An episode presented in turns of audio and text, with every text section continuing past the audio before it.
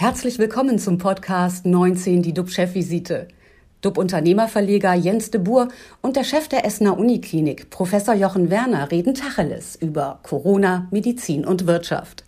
Immer 19 Minuten, immer mit einem Gast. Herzlich willkommen zur Chefvisite. Unser Thema heute, Gefahr aus dem Internet. Wie gewaltbereit sind Impfgegner? Wie immer mit an Bord mein Kollege und Experte, Professor Dr. Jochen Werner, Chef der Uniklinik in Essen. Guten Morgen oder guten Tag, lieber Jochen. Ein herzliches Willkommen in die Runde. Mein Name ist Jens de Boer. Ich leite den Medienverbund Chefvisite. Gestern gab es eine Razzia der sächsischen Polizei.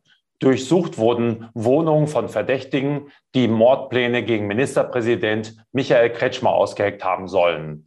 Im Internet, auf Telegram, auch bei Demos gegen Corona-Maßnahmen gibt es immer wieder Gewalt.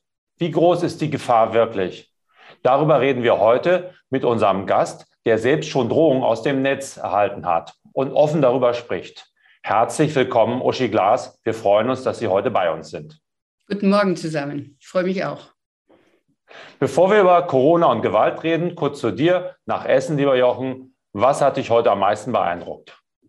Ja, was mich beeindruckt oder vielleicht auch doch besser gesagt schon beunruhigt, das sind die rasant steigenden Zahlen von Omikron in Großbritannien. Wir müssen ja davon ausgehen, dass wir einige Wochen Vorsprung haben, bevor dann hier Delta von Omikron auch übernommen wird. Und äh, das bedeutet natürlich auch, dass wir uns von den Krankenhäusern her entsprechend vorbereiten.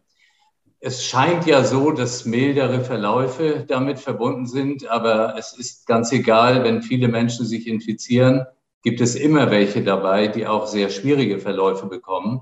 Und deswegen wird es uns belasten. Und wenn es uns belastet, dann frage ich mich natürlich, was machen wir wieder mit den anderen, nicht an Covid-19 erkrankten Patienten? Die müssen wir gut versorgen. Und wir müssen uns ganz besonders um die kommen, äh, kümmern, die als Patienten zu uns kommen, aber eben auch ungeimpft sind. Solche haben wir ja und äh, da sieht man wieder, wie komplex ein neuer Schub in dieser ganzen Pandemie werden könnte. Darüber werden wir sicherlich noch einige Male sprechen, aber wir müssen da wirklich sehr wach sein. Und das andere, was wir nicht vergessen dürfen, ist auch bei aller Freude, dass es diese Boosterimpfung dann gibt, wenn man sie hatte, dass das kein Freifahrtschein ist, um sich ohne Maske, ohne Abstandseinhaltung äh, zu bewegen. Wir müssen weiter die Masken tragen. Das wird erstmal zum Alltag gehören.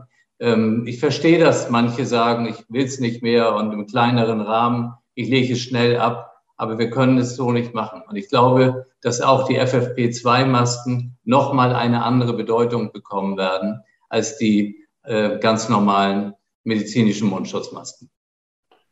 Was ich nicht verstehe oder was viele nicht verstehen, ist, wenn es denn doch mildere Verläufe bei Omikron gibt, was hat das dann noch mit den Kliniken zu tun?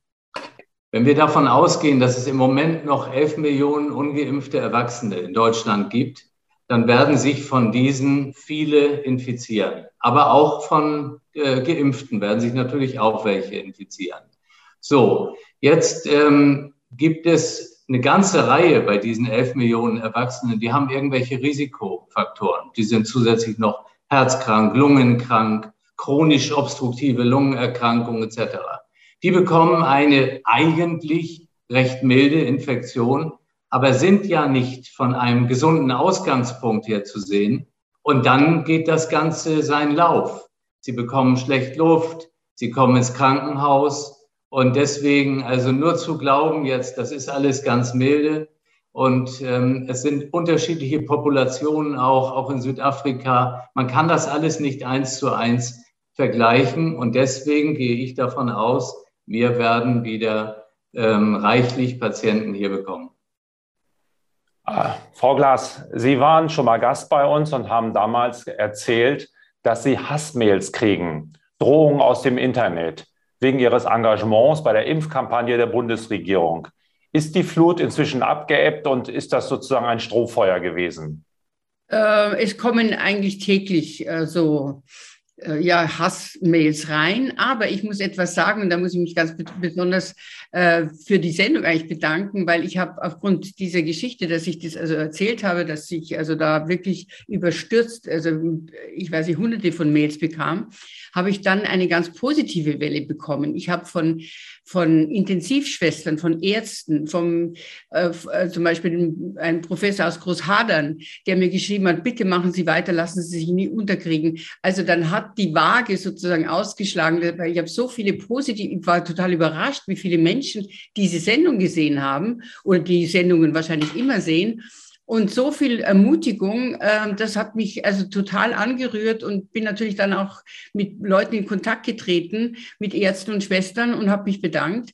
Also das war ganz irre, aber es ist, ähm, und das hat mich wahnsinnig gefreut, weil man dann merkt man daran, dass die stumme Menschen, also die Leute, die nichts sagen, die sozusagen mittun in der Gemeinschaft, äh, sagen, jawohl, ich lasse mich impfen, ich schütze die Gesellschaft, ich schütze die, die Kinder, dass die Kinder weiter in die Schule gehen können. Die, diese große Menge von guten Menschen, sage ich mal, die ist eigentlich die schweigende Mehrheit. Das ist die schweigende Mehrheit, die, die, die, von denen erfährt man nichts. Während die Lauten, die, die, die Hater, wie man so sagt, die sind eben immer laut, gut vernetzt und die multiplizieren sich halt auch so, ja. Aber ähm, wie gesagt, ich war total eigentlich ja richtig berührt und angerührt, weil wie viel äh, Resonanz ich da hatte. Ist denn da was bei rausgekommen, dass Sie, Sie haben ja die Staatsanwaltschaft, soweit ich weiß, eingeschaltet, ähm, hat man Leute gefunden und hat man sie zur Rechenschaft ziehen können oder ist das dann veräppt? Nein, das ist nicht veräppt. Also viele Sachen waren natürlich so grenzwertig, ob das jetzt wirklich schon, weil da hat man in einem ganz typischen Fall gesehen, das war mehr oder weniger ein Mordaufruf, aber der war sozusagen, man könnte, äh, man hätte, man sollte und so. Und dann zählt es nicht so sehr. Aber ich hatte doch, also die Staatsanwaltschaft in, in verschiedenen Fällen ist eingeschritten. Ähm, eine andere, ähm, ähm, da hat mein Anwalt sogar dann Beschwerde erhoben, weil die gesagt haben, ach ja, so schlimm ist es auch nicht. Es ist ja nur eine E-Mail.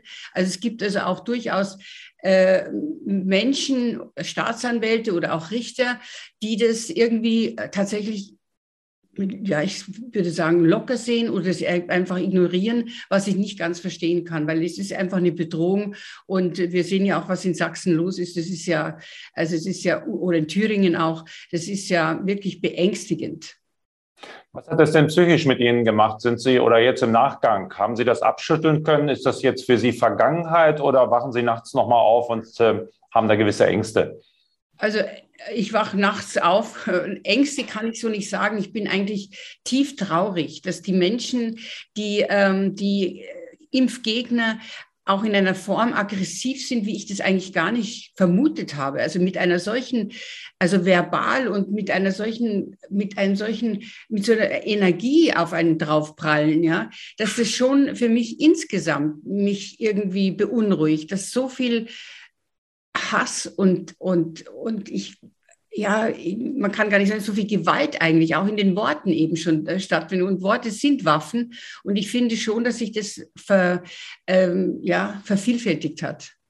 Dadurch, dass das man Foren hat und, und dass sie sich austauschen oder wenn man diese jetzt die Impfgegner sieht, wie sie sich, äh, wie sie sich organisieren, also auch in München. Das ist nicht nur in, in, in Leipzig oder in Dresden oder in Erfurt, sondern wir haben das auch in München, die sich einfach spontan treffen und dann eben schreiend durch die Straßen laufen. Also es ist wirklich eine Stimmung, die, ja, die kann einem schon Angst machen. Aber Angst ist ein schlechter Berater, deswegen äh, möchte ich lieber aufstehen und ich bleibe auch dabei, dass ich das was ich tue oder was ich getan habe oder wo ich heute natürlich noch an jeder Stelle diskutiere, dass das wichtig ist und vielleicht kann man dann doch den einen oder den anderen davon überzeugen, äh, sich impfen zu lassen.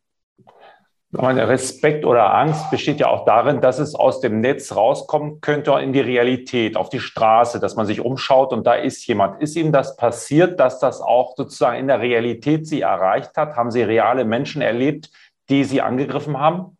Also körperlich nicht angegriffen, aber die mich angeschrien haben über die Straße, dass du zuerst denkst, hey, wen meinen die denn? Und dann merke ich hier, die meinen ja mich, dass ich eine blöde Kuh bin oder was weiß ich und, und ich gehöre, was weiß ich, an die Wand gestellt. Also das ist mir passiert in München. In München, ja? Ja. Was haben Sie, wie haben Sie reagiert darauf? Ich habe ich hab einfach, ich habe mich umgedreht, habe diesen, das sind verschiedene Menschen zusammengestanden, die eben auch demonstriert haben und manche haben zugestimmt, was der äh, darüber geschrien hat. Und ich habe mich nur äh, hingestellt, bin stehen geblieben und habe nur den Kopf geschüttelt und bin dann weitergegangen, weil ich denke, wenn einer so aufgebaut ist, wie dieser Mann war, ich weiß auch nicht, ob er vielleicht schon einen Schluck Alkohol getrunken hat, dann ist mir das tatsächlich zu gefährlich, wenn ich da alleine stehe. Ich kann mit dem nicht anfangen zu diskutieren. Und ich habe ja auch ähm, einen Kollegen, äh, mit dem ich Theater spielen sollte und wir drei Wochen Proben hatten. Und dann ähm, ging es darum, dass wir dann jetzt dann im, im Stück näher zusammenrücken. Wir haben, haben, auf einer großen Bühne geprobt und die Regisseurin war im, im Zuschauerraum und wir haben also über Distanzen gesprochen, haben natürlich dann keinen Mundschutz gehabt, das ist klar. Und dann haben wir besprochen, also demnächst, jetzt kommen wir schon langsam ins Finale, jetzt müssen wir enger rücken, jetzt müssen wir mit Testen anfangen. Da sagt der Kollege, ja, ich lasse mich doch nicht testen. Ja. Und äh, ich habe zuerst gedacht, es soll ein kleines Späßchen am Rand sein. Und, aber dann hat man gemerkt, es ist ernst. Und der Kollege, den ich eigentlich sehr verehrt habe und mich gefreut habe, dass ich mit ihm zum ersten Mal Theater spiele, der ist so ausfällig geworden, der Regisseurin gegenüber und mir gegenüber, dass ich da auch körperliche Gewalt gespürt habe, ohne dass der, der hat mich nicht angegangen, aber er hat so geschrien und sich so verändert in seiner Persönlichkeit. Ich konnte gar nicht fassen, dass das der Kollege ist, den ich gut finde und oder gut fand. Also ich würde mit dem natürlich nicht immer einen halben Drehtag erst mehr machen. Aber da war ich total erschüttert, was da für eine Kraft und was für ein Hass da plötzlich zum Vorschein kommt. Mögen Sie den Namen verraten von dem Kollegen? Der ist ja wahrscheinlich bekannt. Der ist sehr bekannt, ja. Den Namen aber nicht verraten?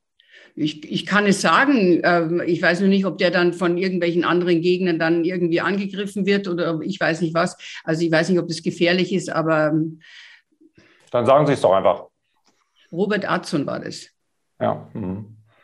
Jochen, du hast es auch erlebt, ähm, dass du angegangen bist und ging es weiter? Bist du auch auf der Straße attackiert worden oder ist es bei dir im Netz geblieben? Du bist ja, ja auch sehr heftig attackiert worden im Netz. Ja, ähm, ich habe es auch zur Anzeige gebracht. Ich habe genau das erlebt, was Frau Glas erlebt hat, dass ähm, zum einen dem auch nachgegangen wurde, aber dass zum anderen auch gesagt wurde, ach, wissen Sie, das sind Mails und nehmen Sie es nicht so.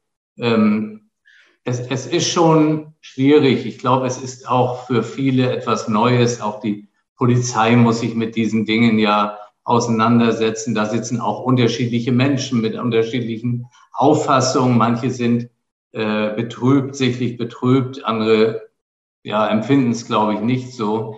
Für mich ist dieses Impfen ja eigentlich nur ein Beispiel. Also ich glaube, wir können davon ausgehen, dass in der Gesellschaft, ich weiß die Zahlen nicht, 10 oder 15 Prozent Randalierer zu Hause sind. Das sind die, die auch bei G20 auflaufen. Das sind die, die äh, bei den Zuwandererprotesten kamen. Jetzt haben wir das Impfen. Äh, wenn es das nächste gibt, dann wird es das nächste geben. Also ich glaube, wir müssen als Gesellschaft überlegen, wie, was sagt das uns? Ja? Wie, wie kommen wir damit weiter? Wo sind die genau? Ähm, weil das ist mit dem Impfen ja nicht vorbei. Und, und das ist eher das, was mich beunruhigt. Wir haben da so ein dauerhaft äh, schmorendes Problem. Ja. Mhm. Letzte Frage, Frau Glas. Ihr Verein Brotzeit unterstützt ja bedürftige Kinder mit einem Schulfrühstück. Ähm, ist die Not in der Pandemie gewachsen oder gibt es da jetzt mehr Zuspruch, da zu helfen? Ähm, in der Pandemie ist die Vernachlässigung nochmal richtig, äh, sozusagen hat sich nochmal richtig durchgesetzt. Und wir haben festgestellt, die Kinder, die ähm, eben zu Hause keine besondere Betreuung haben, dass die wieder zurückkamen. Viele haben die Sprache total verloren also die einfach nicht mehr sprechen. Und viele haben, sind wieder aggressiv und einfach aufgebaut innerlich. Und äh, das bedeutet, dass äh, die Schulleitung oder die Lehrer, mit denen wir uns unterhalten, sagen, es ist eigentlich, wir fangen bei Null an. Vor allem bei den ganz Kleinen, bei den Sechsjährigen, Siebenjährigen, die haben praktisch den ganzen, den, den, den kleinen Sprung, den sie gemacht haben, total verloren. Und man fängt wieder bei Null an. Und deswegen sage ich auch wieder immer und wo ich kann, die Erwachsenen sollen mal die Verantwortung übernehmen, weil wir haben nicht nur Rechte in diesem Land, sondern wir haben vor allem Pflichten. Und ich finde, die Pflicht ist jetzt, dass jeder, der jeder Erwachsene, der noch nicht geimpft ist, muss sich impfen lassen, damit wir die Schulen nicht wieder schließen müssen, wenn es wieder richtig ernst wird. Weil das ist eine ganz große Katastrophe. Wir haben das ganz klar, also wir konnten das sehen und erst wieder, wenn die Kinder dann wieder rein können, wieder ihr Frühstück nehmen konnten, können miteinander sprechen, wenn unsere Seniorinnen mit ihnen also wieder, also ihnen einfach die Geborgenheit geben, dass sie dann wieder schön langsam wieder Vertrauen äh, auf, aufbauen und wieder gut essen und eben dann wieder auch wieder ab und zu ein Lächeln haben. Aber das war erschütternd, diese, diese Geschichte, dass die Kinder irgendwo sogar wirklich die Sprache, die einfach nichts mehr gesagt haben. Mhm. Habe ich in den verschiedenen Städten, in den verschiedenen Schulen immer dieses Bild. Man, man kann es gar nicht fassen, aber es ist so. Also nochmal ein ganz klarer Aufruf, impfen zu gehen und ja. damit auch Kindern zu helfen und diese Situation zu entschärfen. Vielen, vielen Dank für Ihre klaren Worte, Frau Glas. Und danke auch dir, lieber Jochen, für deine Einschätzung. Unsere Sendung ist für heute schon wieder vorbei. Liebe Zuschauer, wir kommen aber zurück und zwar morgen und halten Sie dann auf dem Laufenden. Bleiben Sie alle gesund, klicken Sie wieder rein. Tschüss aus Hamburg. Schöne Weihnachten.